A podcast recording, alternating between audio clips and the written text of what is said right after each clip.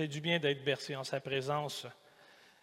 Les jeunes, l'école du dimanche, je vous invite à vous avancer, s'il vous plaît. On va prendre le temps de prier pour vous avant de vous permettre d'intégrer vos classes.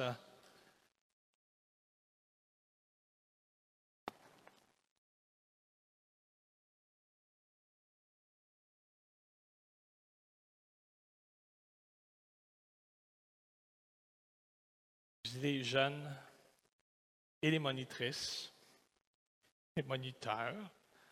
Ouais. Je ne veux pas insinuer qu'ils sont moins jeunes. Pas ça, je veux dire. Alléluia. Maintenant que tous les enfants sont en avant, êtes-vous capable de les distinguer des monitrices? C'est un compliment. C'est un compliment. Seigneur, on veut te bénir. On veut te bénir pour l'équipe d'éducation chrétienne, Seigneur éternel, pour leur cœur, pour leur dévouement. On te bénit, Père, pour le don que tu fais à l'Église dans, l'exercice de leur fonction. On, on, aime ça, puis on te prie pour les jeunes, que tu puisses continuer de les bénir, de les faire grandir. Dans le nom de Jésus. Amen. Amen. Alléluia. Bienvenue, Église de Pentecôte de Drummondville. J'en profite pour euh, juste rappeler quelques consignes. Quand la réunion va terminer, si vous n'avez pas eu l'occasion de, donner votre offrande euh, au, panier qui se trouve à l'accueil, ben, vous avez aussi en sortant, parce que c'est une sortie unique, vous devez donc dire, Madame Tabou, comment ça va? Justement, hier, je parlais de vous. Je ne veux pas mentionner votre nom à tout le Québec, là, mais Madame Tabou, je suis vraiment content. en tout cas, c'est, pour, sortir, c'est sortie unique par là. Alors, euh, vous pourrez donc prendre le temps de saluer.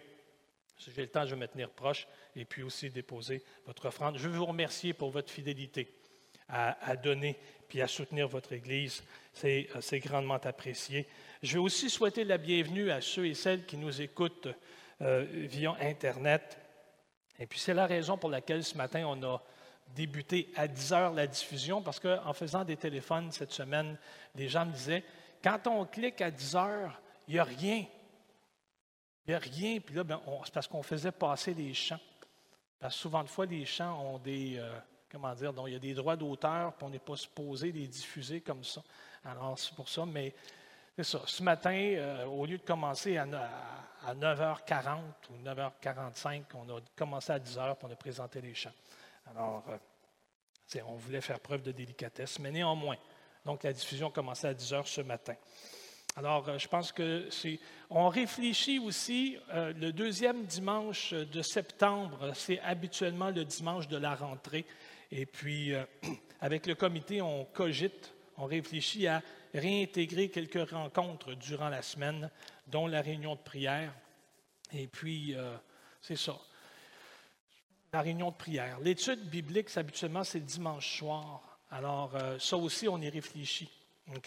Euh, évidemment, on a découvert Zoom.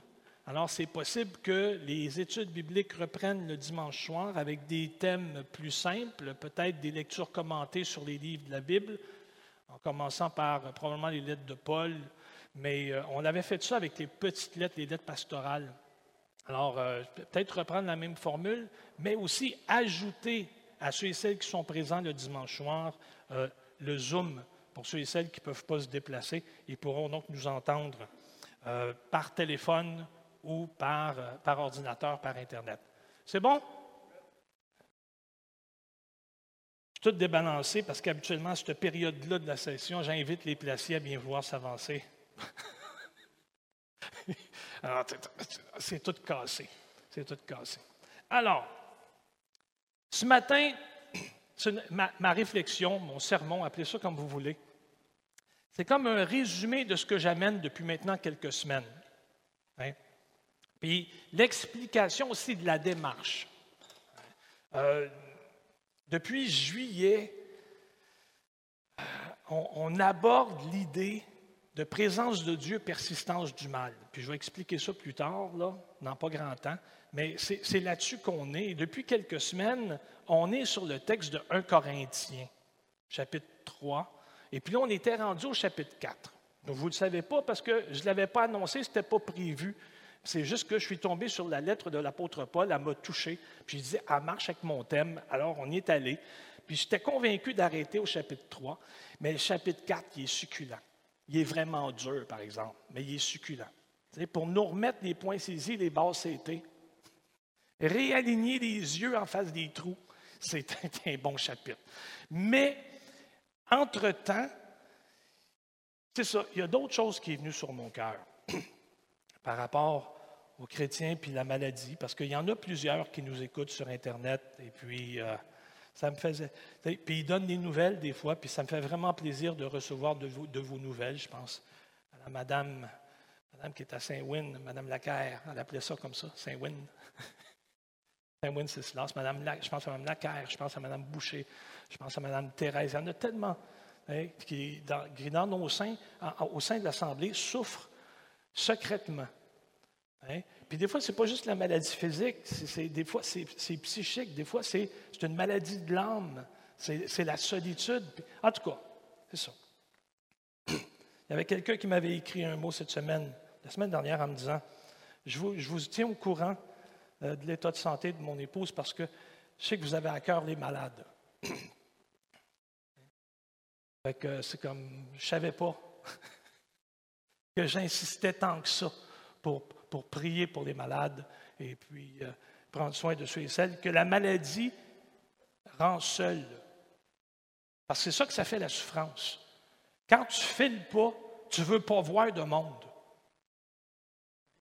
C'est important que la personne seule sente que même si elle refuse la présence, nous, on insiste en prière pour qu'elle soit protégée, qu'elle soit enveloppée, qu'elle soit baignée de la présence de Dieu. Alors, on va faire comme une parenthèse ce matin pour mieux revenir dans 1 Corinthiens 4 la semaine prochaine. C'est toujours donc sur le même thème. Présence de Dieu, persistance du mal. C'est bon? Je vous ai donné mon titre, ça c'était mon gag. J'ai dit, vous vous souvenez du thème sur lequel on travaille? C'est persistance de Dieu, euh, présence de Dieu et persistance du mal. Qu'est-ce que ça veut dire que le mal persiste? C'est pas compliqué, ça. Ça veut dire que Dieu est présent dans le monde. Vous pouvez dire Amen si vous êtes d'accord. Dieu est présent dans le monde. Puis il y a le mal. Puis on dit OK. Comment ça se fait? Qu'est-ce qui se passe? Hein? En fin de compte, on a juste à regarder nos vies.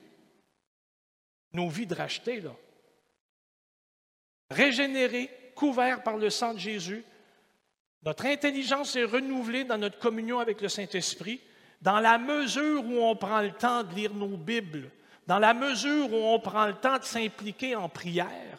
Parce que c'est comme une relation, ça. C'est comme quand tu te fiances ou quand tu fréquentes quelqu'un. Si tu n'y parles pas, il n'y a pas de relation. Hein? Puis je vous l'ai déjà fait le coup, hein? parce qu'on est tous passés par là, peu importe notre âge. Quand l'amour frappe, puis qu'on se téléphone, c'est toujours la même rengaine. Accroche en premier. Non, toi. Non, toi.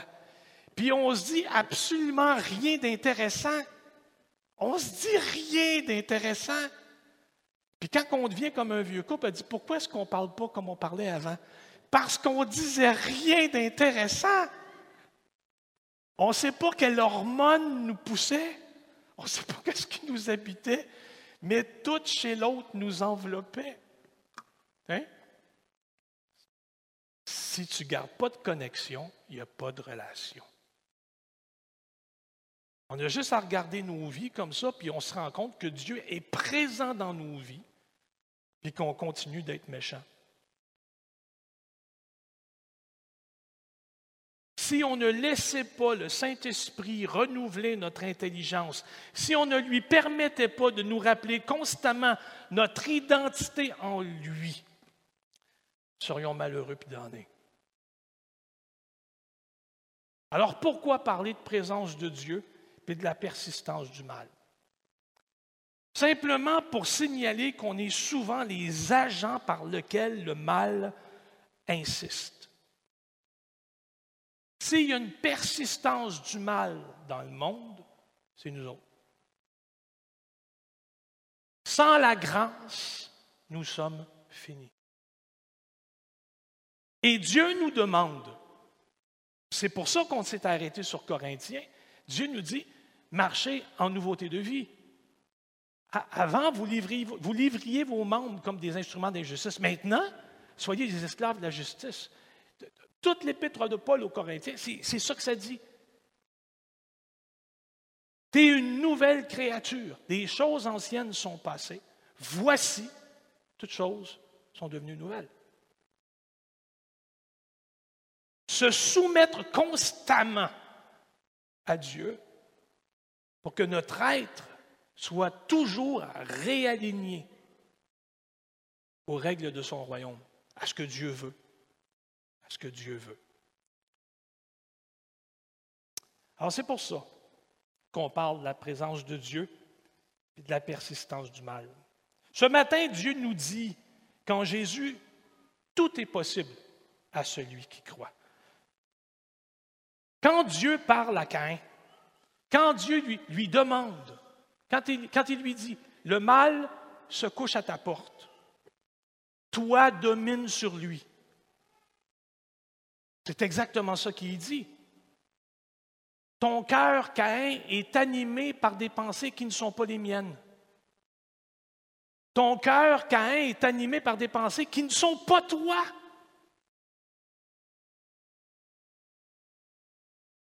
Domine sur lui.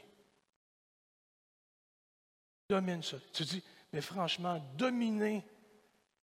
Ma passion est tellement grande, ma rancœur est tellement grande, ma déception est tellement grande. Comment je vais faire? Dès lors, Dieu lui disait, c'est dans cette position qu'il nous place en Jésus-Christ. Il nous dit, tu es sous mon règne, tu es sous mon autorité, tu es sous ma domination si tu préfères, tu es sous mon influence. L'apôtre Paul dira aux Corinthiens, nous sommes en Jésus-Christ. On peut. On peut être plus que ce qu'on imagine. Parce qu'on sert un Dieu qui fait infiniment au-delà de tout ce que nous pensons ou disons. La preuve, regardez-vous aujourd'hui, bien, pas en vous levant. En vous levant. Vers le milieu de la journée, vous pouvez vous regarder dans le miroir. Hein? Hein? Si, vous êtes comme moi le matin, quand vous arrivez dans la chambre de bain, vous laissez la lumière éteinte. Vous brossez les dents, puis on allume ça après la douche, puis on fait comme Oh, l'épiphanie, c'est mieux, c'est mieux. Mais regardez le chemin que vous avez parcouru à cause de sa fidélité et de sa loyauté envers vous. Parce qu'il s'est engagé en Jésus-Christ à maintenir en nous le statut de nouvelle créature. C'est ça qu'on est en lui. Alors c'est pour ça que j'ai décidé de parler présence de Dieu et persistance du mal, parce qu'au début de la, pandémie, puis de la torpeur que saisit les nations, OK? Puis là, je, le sais que ben, ça, varie. Les degrés d'intensité puis de panique face à cette maladie-là, ça varie. Sauf que moi, je bénis Dieu d'être placé au Québec puis au Canada. Même si le Québec a le pire bilan dans tout le Canada, moi, je bénis Dieu d'être placé ici pas être en Afrique du Sud ou dans un pays de Centrafrique où les disparités sociales sont énormes, où la pauvreté, c'est vraiment la pauvreté. Ou quand on dit que quelqu'un ne reçoit pas de service, c'est que vraiment, il n'y a aucun service. Je prie pour mes frères et sœurs qui sont au Liban. Puis même au-delà des frères et des sœurs, je prie pour la population libanaise qui a vécu ça en plein milieu de la pandémie, comme si on avait besoin de ça. c'est comme quand tu des. Il y a une inondation chez vous, là, puis tu as des vagues jusqu'ici. Quand tu vois un nouveau arriver, tu lui dis Fais pas de vagues. Hein? C'est ça. Alors, quand au début de la pandémie, puis de la torpeur qui a saisi toutes les nations, les événements ont mis en lumière les beautés de la nature humaine, les événements ont aussi mis en lumière le côté sombre de la nature humaine quand elle est placée sous l'influence du monde. Et c'est de ça qu'on s'entretient depuis maintenant, près depuis juillet jusqu'à aujourd'hui. C'est-à-dire, nous ne marchons pas selon les principes du monde. Le monde domine, le monde écrase. Dieu fait de la place, Dieu restaure, Dieu, pardonne. Dieu demande à son peuple de marcher humblement et de se repentir, de reconnaître sa faiblesse, mais de reconnaître la toute-puissance de celui qui l'a fait passer des ténèbres à son admirable lumière. C'est ça qu'il demande. On est sous lui. En 2018, on, s'est entretenu sur un de mes sermons. Je sais que vous vous en souvenez, 2018, tu fais comme Ah oui, ah oui, ah oui. Ça, c'est comme le troisième dimanche de septembre.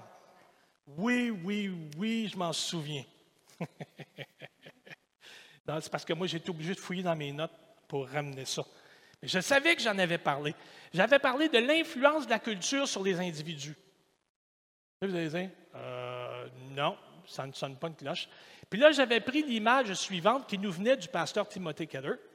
Puis, monsieur, le pasteur Keller disait Imaginez un guerrier au Moyen Âge. Tu sais, le Seigneur des Anneaux, la grosse épée. Là. Tu sais, le gars que toutes les filles trouvent beau, sauf que ça fait six mois qu'il ne s'est pas lavé. Mais c'est des détails, tu. C'est un prince charmant qui dégage. bon, tu sais, un gars de cette époque-là, puis le, pasteur Keller, il dit, regardez à quel point la culture influence l'individu. Imaginez, le gars, c'est un guerrier, OK? Puis, il y a deux pulsions en lui. La première, c'est d'écraser du monde.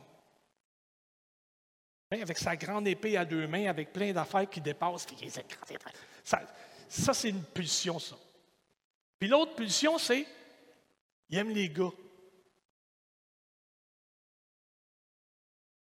Mais dans le monde et dans l'époque où il vit, cet individu-là va dire Non, non, non, c'est parce que si je mets à jour ma pulsion homosexuelle, mes autres collègues aussi vont me comme.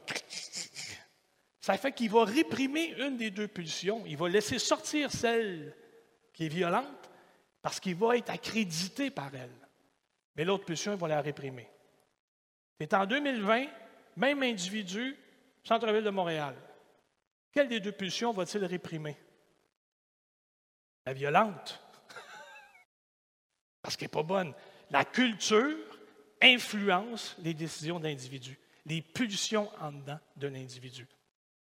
Puis la culture aujourd'hui va préconiser, va mettre de l'avant l'individualité. J'ai le droit. Vous n'avez aucun droit. On n'en a pas. On a des privilèges. C'est sûr que comme citoyen canadien, citoyen québécois, on a des droits que nous donne la Charte, la Charte des droits et libertés, qu'on galvaude, mais qui est super bonne. Sans elle, on ferait dur. Mais vous comprenez ce que je veux dire? C'est qu'en réalité, dans notre existence, on a le privilège de vivre. Je ferme la parenthèse simplement pour dire que dans ce sermon-là, tout ce qu'on voulait dire, c'était que Dieu était l'élément, pas un élément, mais Dieu était l'élément fondamental de la structure de toutes les sociétés. Ça, c'est pas compliqué, là. À la base de toutes les sociétés, même de celles qui ne reconnaissent pas Dieu, Dieu est le fondement de cette société-là. Pourquoi? Parce que c'est Dieu qui te pousse à prendre soin de ton prochain, puis à faire passer le nombril de ton prochain avant le tien. C'est Dieu qui dit, puis on l'a vu dans le texte de Corinthiens, tu n'as pas le droit d'écraser ton voisin. Tu n'as pas le droit de mépriser ton voisin. Tu n'as pas le droit de juger ton voisin. Tu n'as pas le droit d'éliminer ton voisin. Ce que tu voudrais qu'on te fasse, fais-le pour le voisin.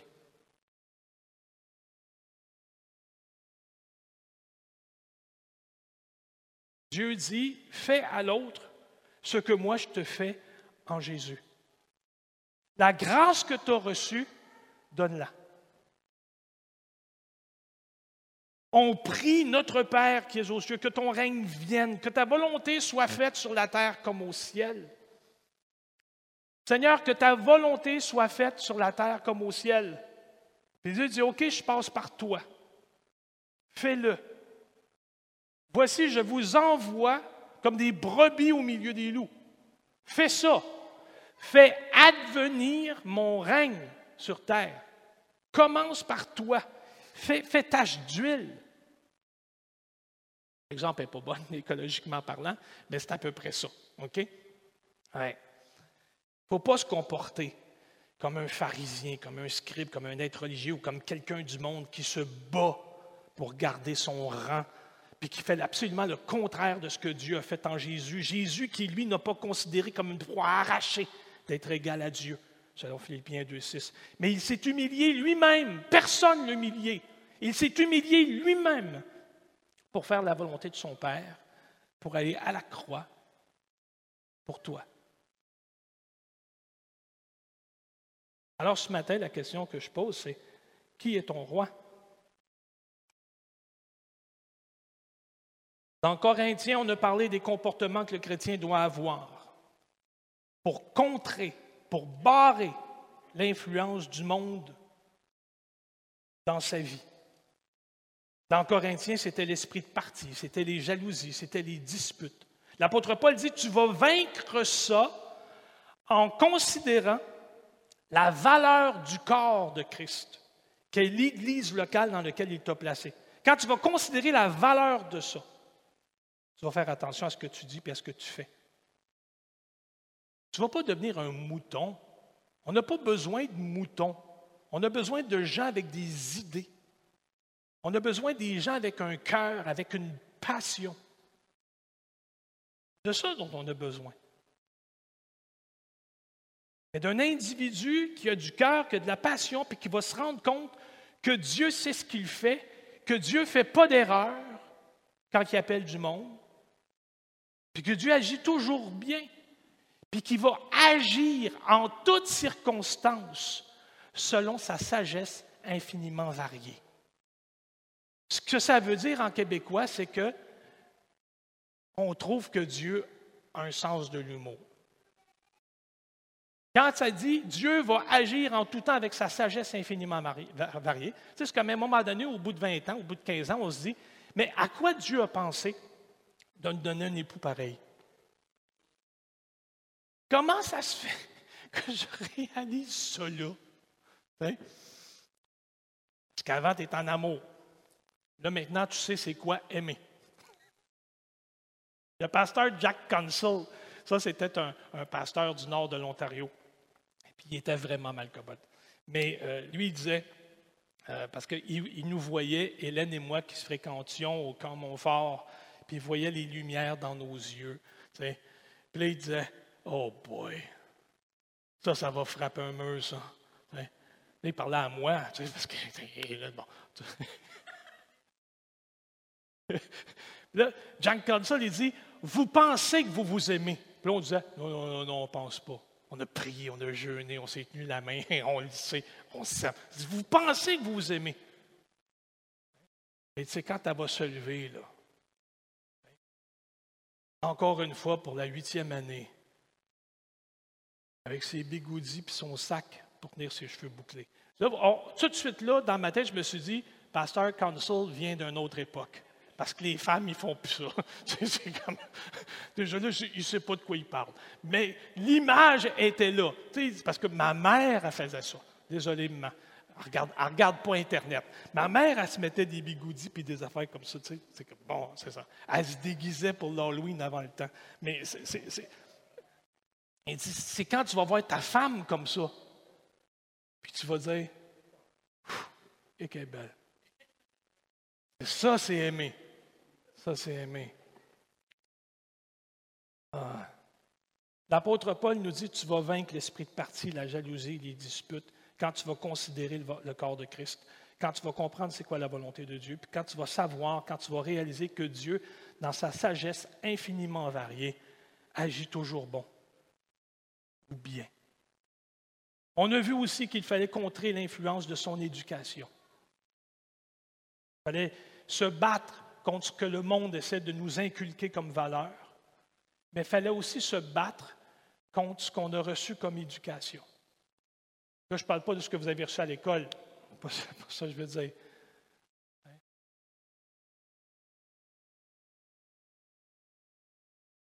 Quand mes enfants étaient jeunes, que des fois, il y a des paroles malheureuses qui sortaient de nos bouches, comme sais, et que tu étais épaisse. Hélène, elle me tapait ses doigts, elle disait On ne dit, pas ça. On dit Agis pas comme. Fais pas, c'est pas toi ça. Fais mieux que ça. Ma mère, elle faisait le contraire, elle. En plus de m'appeler innocent, il y avait plein d'autres petits mots gentils qu'elle me disait. Bon. Puis des fois, on fait ça. C'est comme ça qu'on a appelé Jacob. Hey le voleur, hey le menteur, hey l'usurpateur. Toute son enfance, c'est ça qu'on lui a dit. Tu es un ratoureux, on ne peut pas te faire confiance. Tu triches tout le temps. Tu inventes des règles tu ne dis pas. Jusqu'à temps que Dieu, dans sa lutte avec Jacob, lui dit On t'a appelé Jacob, on change ça. Tu es un prince. Tu n'as plus besoin de tricher. Tu n'as plus besoin de faire mal. Tout est à toi. Des fois, il faut lutter contre ce que le monde nous dit. Et des fois, c'est des proches. Il faut lutter contre ça. L'œil de Dieu sur nos vies, ce n'est pas le regard du monde sur nos vies. C'est complètement autre chose. Contrer l'influence de son éducation, peut-être pas une bonne expression, mais toujours est-il, le monde du dedans. Pour vaincre la sagesse de ce monde, l'apôtre Paul va dire la même chose. Il faut que tu sois revêtu du Christ qui lui a vaincu le monde. Il faut que tu lui fasses confiance. L'apôtre Paul dira dans Corinthiens, troisième chapitre en finale, il que personne ne mette sa fierté dans des hommes, car tout vous appartient. Vous vous souvenez qu'on a vu ça, hein? Tout vous appartient, dit l'apôtre Paul, soit Apollos, soit Céphas, soit le monde, soit la vie, soit la mort, soit le présent, soit, l'avenir. Tout vous appartient. Mais vous appartenez au Christ. Si on met ça dans le contexte, c'est la phrase qui suit que moi j'ai rajoutée. Tu ne peux pas faire n'importe quoi avec ce qui t'appartient. Tout vous appartient, dit l'apôtre, mais tu ne peux pas faire n'importe quoi avec ce que Dieu t'a donné. Et le Christ appartient à Dieu. C'est-à-dire, le Fils agit sous l'autorité du Père qui est tout bon et qui jugera toutes choses. Et dans le contexte de Corinthiens, ce qui sera passé en jugement, c'est l'œuvre de chacun et surtout la façon dont ils se sont traités les uns les autres. Et c'est ce qui introduit le chapitre 4 qu'on verra la semaine prochaine. Je termine avec ça. Qu'est-ce qu'ont en, commun les textes suivants? C'est quoi le lieu commun? Des textes de Jérémie 12, 1 à 3, Job 21, 7 à 8, Malachie 3, 13 à 15 et le psaume 73? C'est quoi qui est en commun dans ça? Non, mais j'attends. mais non, je sais que le temps est compté. Hein? ce qui est en commun dans ça, c'est présence de Dieu, persistance du mal. C'est des gens qui sont sur, dans la même position que Cain. Des gens qui sont exactement dans la même position que. C'est-à-dire qu'ils sont dans leur vie à un moment où ce n'est pas agréable, où ils semblent avoir comme un désaccord entre ce que Dieu a dit et ce qu'ils reçoivent. Ça ne marche pas. Dans leur existence, ça ne marche pas.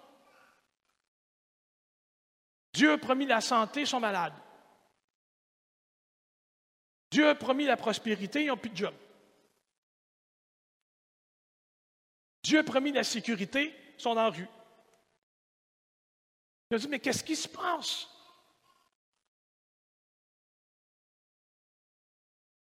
C'est ça qui est important à retenir. Persistance du mal. C'est que la situation mauvaise dans laquelle tu as été placé, c'est un relent du péché. Quand c'est pas le tien, c'est celui de l'autre. C'est la société, mais c'est un relent du péché. Mais ce que Dieu te demande, c'est pas de jeter le blâme comme Adam. Ce que Dieu te demande, c'est d'assumer ta responsabilité et ton identité. C'est ça qu'il te demande. Vous vous rappelez, je vous avais déjà relaté dans l'épisode de Genèse 3, quand c'est la chute d'Adam et Ève. Vous vous souvenez de l'épisode? Pas sûr. Genèse, c'est tout de suite après l'Apocalypse. OK. OK? Dans, Genèse 3, quand Adam prend une débarque, sa première réaction quand il a été confronté à Dieu, ça a été, comme dans Géopardie, ricochet, c'est elle. Vous vous souvenez de ça? C'est elle. c'est ça qui est particulier, en ce sens que dans le récit, dans les trois premiers chapitres, ben, après que le bonhomme ait été créé et façonné par Dieu puis placé au jardin, il y a une relation avec Dieu. Il y a une relation avec Dieu, puis la relation, elle est toute bonne.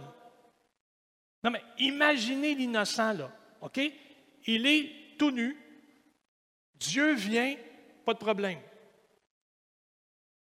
Puis, ils sont en conversation à tous les jours. Dieu est là et dans son cœur, aucune crainte, aucun désarroi, aucune angoisse. Oh, il faut que je fasse le ménage. Rien. À tous les jours, Dieu vient. Et c'est la communion. Un individu est arrivé dans le jardin. Une phrase. Es-tu sûr? Et l'individu, Adam, a prêté foi à une phrase plutôt qu'à je ne sais pas combien de mois ou d'années de communion. En une fraction de seconde, Dieu est passé de tout bon à plein d'intérêts personnels, partial, injuste, puis je ne suis pas sûr de ses plans pour moi. Dieu intervient dans le jardin, Adam est caché. Qu'est-ce qu'il fait là? C'est quand la dernière fois que Dieu est intervenu pour y en sacrer une? Jamais. Jamais.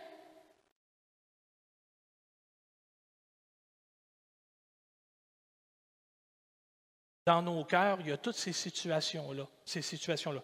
Perte d'emploi, perte de santé, perte de privilèges, perte de tout, qui nous font douter de lui, alors que tout ça, ça vient de l'autre et que notre relation vis-à-vis celui qui a toujours été loyal et fidèle envers nous ne devrait pas changer. Ça ne devrait pas changer.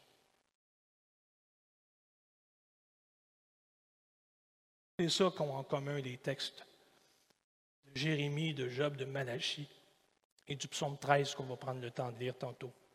Tous ces textes-là parlent d'un combat intérieur, de celui du croyant, quand ce dernier pense pas être en mesure de vivre ou pas vivre pendant tout ce qu'on lui a dit ce qu'on lui a promis. D'un côté, donc, il y a les promesses de Dieu, puis on pourrait même dire même le contrat de Dieu, l'alliance de Dieu. Pourtant, il n'y a rien qui se passe. Dieu promet la santé, tu es malade. Dieu promet la sécurité, tu es dans la rue. Dieu promet le pays où coule le lait et le miel, puis tu es dans le désert. Pendant deux générations. Pas une, deux générations. Dieu t'a libéré de ton péché. Depuis ce temps-là, tu n'as jamais été aussi tenté. Parce que tu t'aperçois que dans ton cœur, il y a deux toits.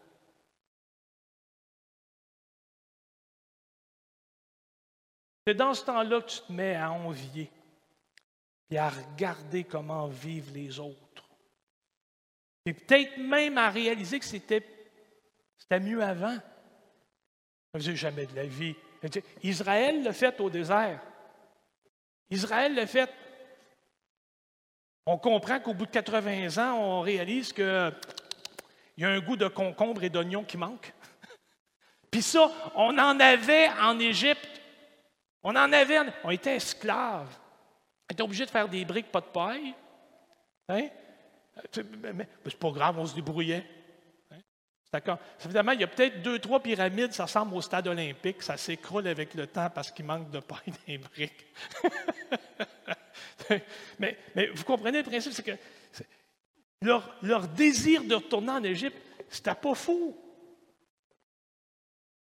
Tout ce qu'on leur avait promis, ça n'arrivait pas là.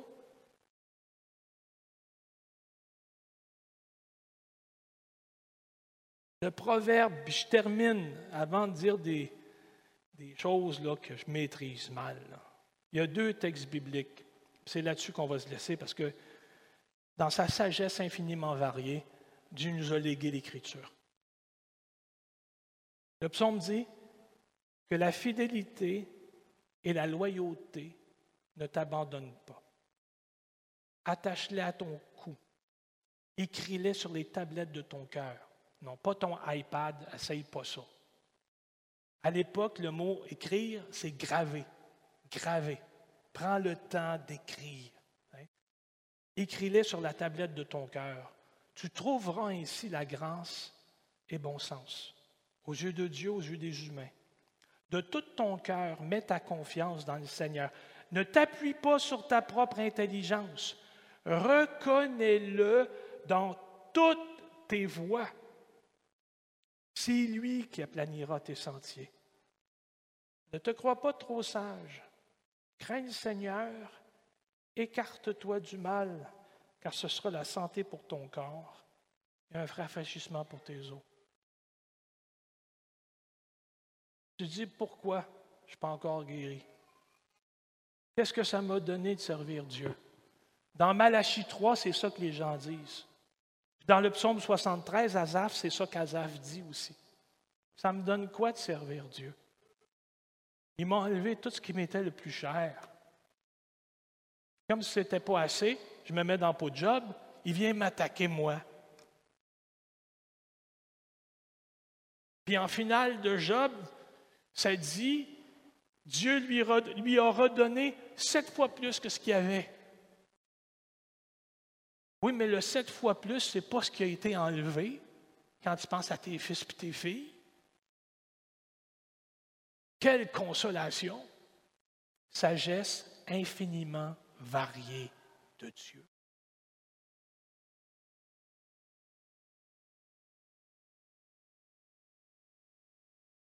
Pourquoi je ne suis pas guéri? Pourquoi je n'ai pas le job que je veux? Pourquoi ça ne marche pas comme, comme je pense? Qu'est-ce que ça me donne de servir Dieu? Pourquoi j'ai payé ma dîme? Est-ce que vous pouvez entendre ce que le péché est capable de nous faire dire? Reconnais-le dans toutes tes voies. Dieu va guérir ton voisin, ton prochain, celui qui, celui qui ne connaît même pas Dieu. C'est juste pour te dire qu'il marche encore. Dieu guérit encore. Il y avait un pasteur en Angleterre. Je ne me souviens pas de son nom, c'est que je ne nommerai pas, au lieu de nommer un nom. Là. Mais toujours est-il, dans la ville voisine, il y a un réveil. Puis son église à lui ne marche pas. Puis en plus, il connaît le collègue de l'autre église. J'en invente, là. Il a coulé ses cours collège biblique, Boyan. Il a coulé ses cours. Il y a un réveil dans son église. Qu'est-ce que Dieu y fait? Le pasteur écrit Je regarde ça puis je me dis Sortez vos parapluies. La pluie s'en vient. Parce qu'à un moment donné, le vent va pousser. Transformation de l'optique. Changement de lunettes. Au lieu de dire Oh, ben, regarde, puis, as-tu vu sa cravate? Comment il fait pour poigner? Ah, pas d'allure. C'est pas une cravate, une bavette. Hein, on avait, c'est ça. Non, au, lieu d'être, dit, sortez parapluie, ça s'en vient. Ça, s'en vient. Voir, reconnaître Dieu dans toutes ses voies, c'est regarder les indices et se dire, oh, ça s'en vient, ça s'en vient, ça s'en vient. Dieu le guérit lui parce qu'il n'est pas à l'Évangile. S'il meurt, il est en enfer. Moi, je sais où je vais.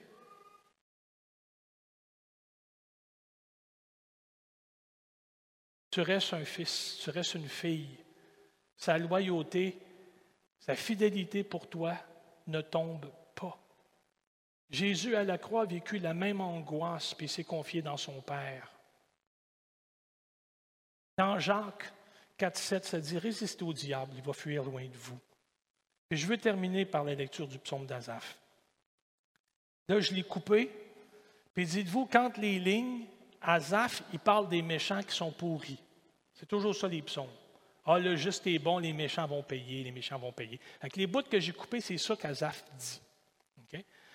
Mais au psaume 73, si vous avez le temps de le lire au complet à la maison, c'est vraiment. Ça marche avec les chants de ce matin en plus.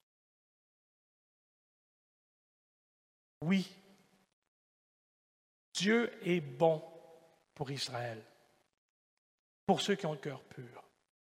Entre vous et moi, on sait bien qu'Israël, hein, en tout cas, dans le désert, Azab va dire Dieu est bon pour Israël, pour ceux qui ont le cœur pur. Quant à moi, pour un peu mes pieds allaient s'écarter du chemin, puis il s'en est fallu d'un rien pour que mes pas ne glissent. Car j'étais jaloux de ceux qui font les fiers, en voyant la prospérité des méchants. Verset 17. C'est donc pour rien, dit-il, que j'ai purifié mon cœur, puis que j'ai livré mes mains, que j'ai lavé mes mains dans l'innocence. Je suis sans cesse frappé. Tous les matins, m'apporte mon châtiment. Si je disais, je vais parler comme eux, comme les méchants, je trahirais tes fils ou mon peuple. J'ai donc réfléchi pour comprendre cela, et ce fut pénible à mes yeux, jusqu'à ce que j'arrive au sanctuaire de Dieu. Alors, j'ai compris leur avenir. Que ceux qui ne te craignent pas ont un avenir néfaste. J'ai compris ça.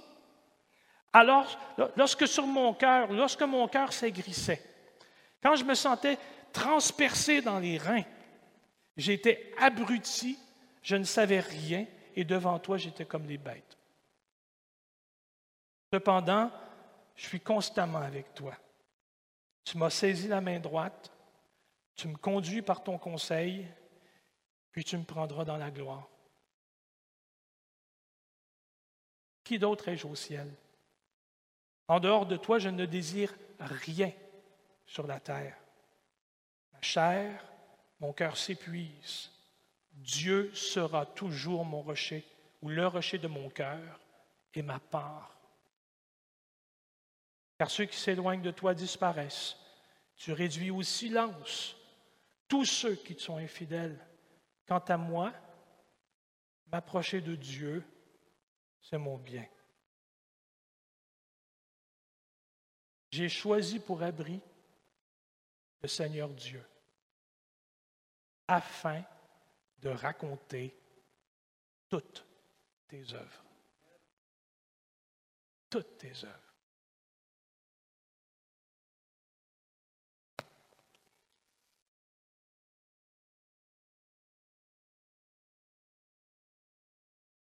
Je vous invite à vous lever, s'il vous plaît.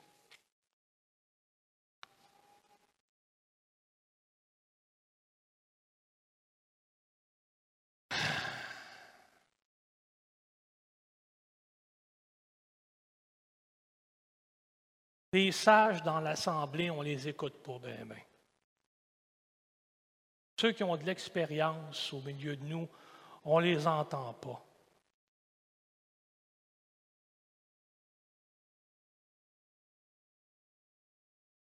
Moi, je vois des jeunes générations qui en arrachent avec l'hypothèque, avec la job, et tout ça. Les anciens, on a beau leur dire arrête, continue de ramer, ça va se placer. ils ne voient pas. Ils ne voient pas. Quand mon beau-père m'a fait acheter ma première maison, c'était une cabane. J'étais tout fier. Hein? J'avais une hypothèque qui était moins chère que mon loyer. C'était le ciel. J'avais une cour de 100 par 90. C'était moins le ciel, il fallait que j'attende. Huit mois après, il y a eu la crise économique, les taux d'intérêt ont monté. 980 pièces par mois d'hypothèque. Je gagnais le salaire minimum. J'en pleurais. Je disais, Hélène, au moins j'ai une cour, tu peux m'enterrer. Puis mon beau-père disait, non, tu n'as pas le droit. Il y a un cimetière. C'était encore pire, j'ai une cour, je ne peux même pas m'en servir. Et que j'en ai roché, que j'en ai bavé. Comme plusieurs d'entre vous. Mais j'ai tenu bon mon petit pécule que le Seigneur me confiait.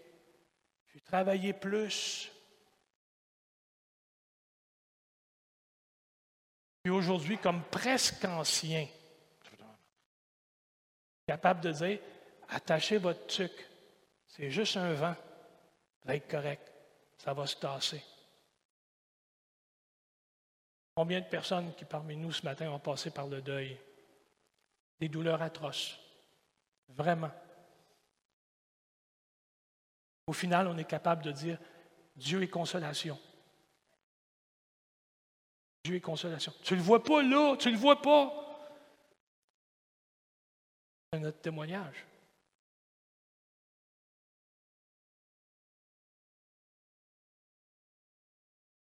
C'est ça la communauté, c'est ça l'Église, quand elle se soumet au règne de Dieu, quand elle décide que dans sa vie, il n'y aura pas de persistance du mal. Il va y avoir une onction, il va y avoir la solidarité, il va y avoir, il va y avoir Dieu au milieu d'eux. Eux vont recevoir des dons, des cadeaux, puis ils vont être capables de les donner au monde. Seigneur, on veut te bénir pour ta présence ce matin, pour ta parole.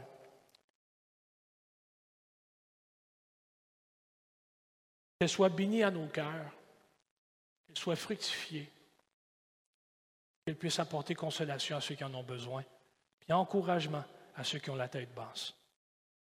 Dans le nom de Jésus. Amen et Amen. Seigneur vous bénisse.